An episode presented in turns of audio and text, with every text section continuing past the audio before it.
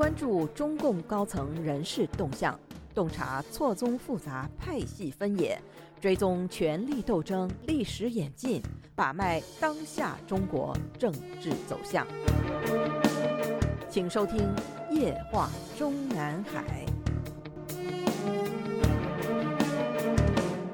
听众朋友们好，欢迎收听美国自由亚洲电台《夜话中南海》节目，我是节目的播讲人和撰稿人高鑫。我们今天所要播讲文章的题目是“蔡奇意外上位，五年后的陈敏尔还有戏吗？”我们本专栏的上篇文章已经向读者和听众们回顾了2017年10月召开的中共十九大上产生的那一届中央政治局里，习近平主政浙江时期的直接政治亲信就一次安排进去了四个，依年龄老少排名，依次为蔡奇、黄坤明、李强、陈敏尔。前三个都是所谓的五十后，而身为六十后的陈敏尔。却又是他们四人中政治资历最深的一个。综合中共官方公开的对他们四人的简历内容，陈敏尔早在2001年12月即先被宣布为浙江省委宣传部的部长，2002年6月被宣布为中共浙江省委常委兼省委宣传部长，时年42岁。此时，其他浙江新军的核心成员中的李强，是习近平主政浙江不足两年时，从温州市委书记调任省委秘书长，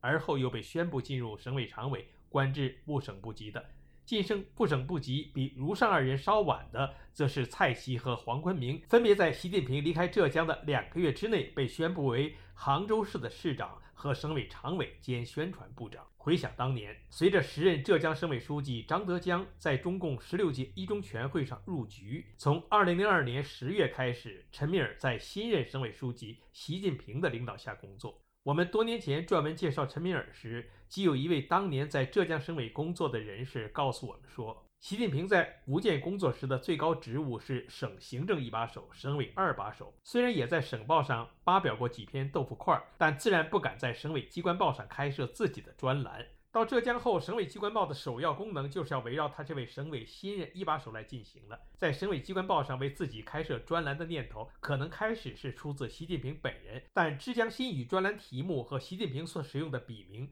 都是被习近平所采纳的陈敏尔的建议。当时省委办公厅里至少有部分人知道。习近平一开始是希望自己在省委机关报上的专栏就叫《浙江新语》，因为陈敏尔在张德江担任浙江省委书记期间，向张德江建议了在《浙江日报》上开辟“钱江浪花”专栏，日后成为《浙江日报》的一大品牌。所以，习近平特别就自己专栏的名字招陈敏尔商议，而陈敏尔斗胆建议直接用“浙江”，略显直白，不妨改用“之江”，并对习近平扫盲说。自古以来，浙江省是因江得名，钱塘江因为呈之字形，故称之为之江，也称浙江。习近平听罢，立刻面露喜悦之色，因为他感觉用之江肯定比直接用浙江显得自己是位有文化底蕴的省委书记。至于当时所选用的笔名“哲新”，据传也是时任浙江省委宣传部长陈敏尔为习近平取的，说是“哲”既是浙江的“浙”字的同音字，又取了哲理之意。新是新语里的“新”字的同音，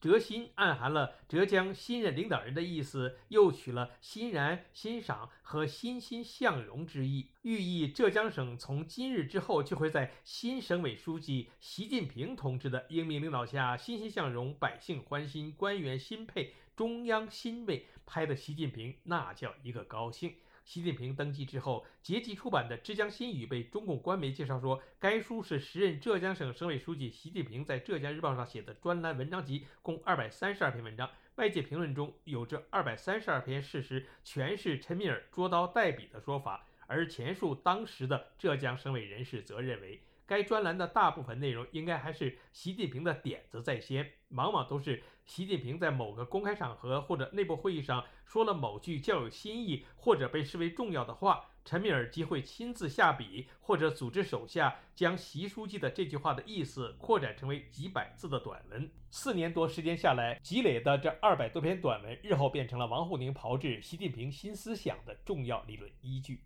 二零零七年年初，习近平调往上海。三个月之后，浙江省委换届，陈敏尔连任省委常委，日后兼任了省政府的常务副省长。继而发生的故事就是，比蔡奇年轻五岁的陈敏尔，在二零一七年十月召开的中共十七大上，与习近平进入中央政治局常委的同时，被安排为中央候补委员。五年后的陈敏尔，又在中共十八大上，以新任贵州省委书记身份顺利晋升中央委员。转眼到了中共十九大之后，虽然当时的蔡奇已经是中央政治局委员兼北京市委书记，那几年里对中共二十大的高层人事分析内容中，都把王沪宁的部总书记位置的接班人集中在陈敏尔或者丁薛祥身上，几乎没有人看好蔡奇。今年五月下旬，我们本专栏发表了二十大远不是习近平为自己考虑接班人的事，分析了丁薛祥这个二十届中央政治局常委会里唯一的一个六十后，在大会召开时也已经年满六十岁了。而二十年前召开的中共十六大上的胡锦涛和温家宝，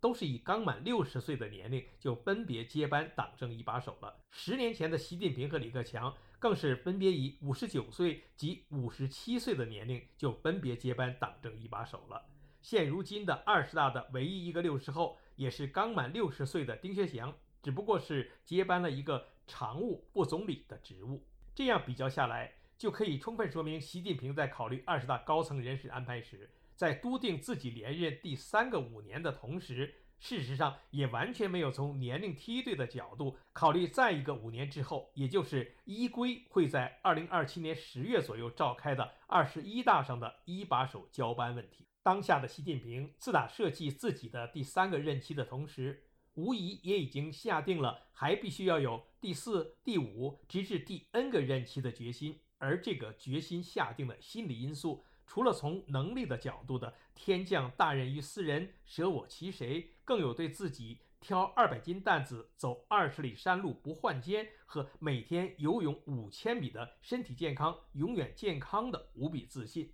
所以，至少是在去年设计陪绑自己第三任期的领导集体的年龄构成时，他习近平可能是考虑到了二把手、三把手们的年龄梯队问题。百分之百不会从年龄梯队角度考虑他这个一把手的接班备胎。从他刚愎自用的性格分析。他甚至也不会从以防意外的角度来考虑自己所谓的潜在接班人的问题。不但事实上没有把如今二十大上产生的新一届政治局常委会里除他习近平而外的其他六个人的任何一个人当成自己一把手职务的接班培养对象，而且在给自己决心提拔为二十大新任政治局常委的四个人选分配具体岗位时。他习近平似乎也考虑到了如何避免给外界以接班猜想的问题。照理，在习近平一定要进一步重用自己担任上海市委一把手时，和自己第二个总书记任期的大内总管丁薛祥的前提下，二十届中央政治局常委里的丁薛祥就应该接替十九届中央政治局常委王沪宁的工作岗位。从顺理成章和驾轻就熟的角度分析。都是最有利于继续贴身侍奉习近平。那么，为什么不这样安排呢？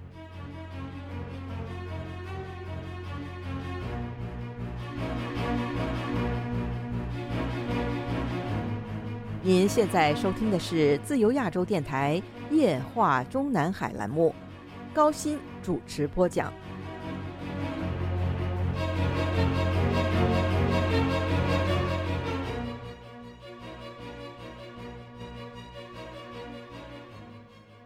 试想，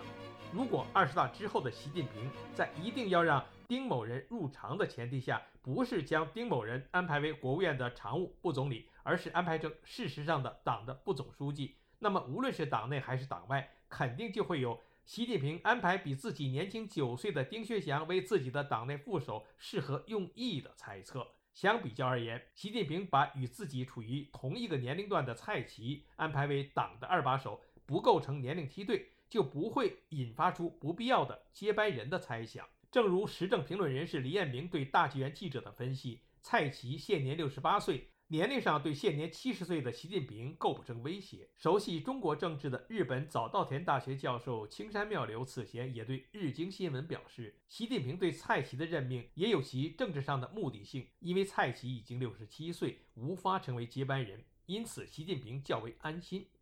除了如上角度的分析。习近平在通盘布局二十届中央领导层人事安排时，是否也还考虑到了对自己政治亲信们从年龄角度的先来后到的问题？去年十月召开的中共二十大，对一九五五年出生的蔡奇无疑是最后的机会。谁都知道，习近平最为信任的人是时任政治局委员、书记处书记兼中组部长陈希。所以，一九五三年出生的陈希没能在二十大上晋升政治局常委，当然也未像一九五六年出生的黄坤明及李鸿忠一样连任政治局委员，仅仅是年龄原因。从所谓七上八下的年龄杠杠看，一九五五年出生的蔡奇刚好打了一个擦边球。如此分析下来，比蔡奇年轻五岁的陈敏尔，在二零二七年十月左右召开的中共二十一大上，是否会和二十大上的蔡奇一样待遇呢？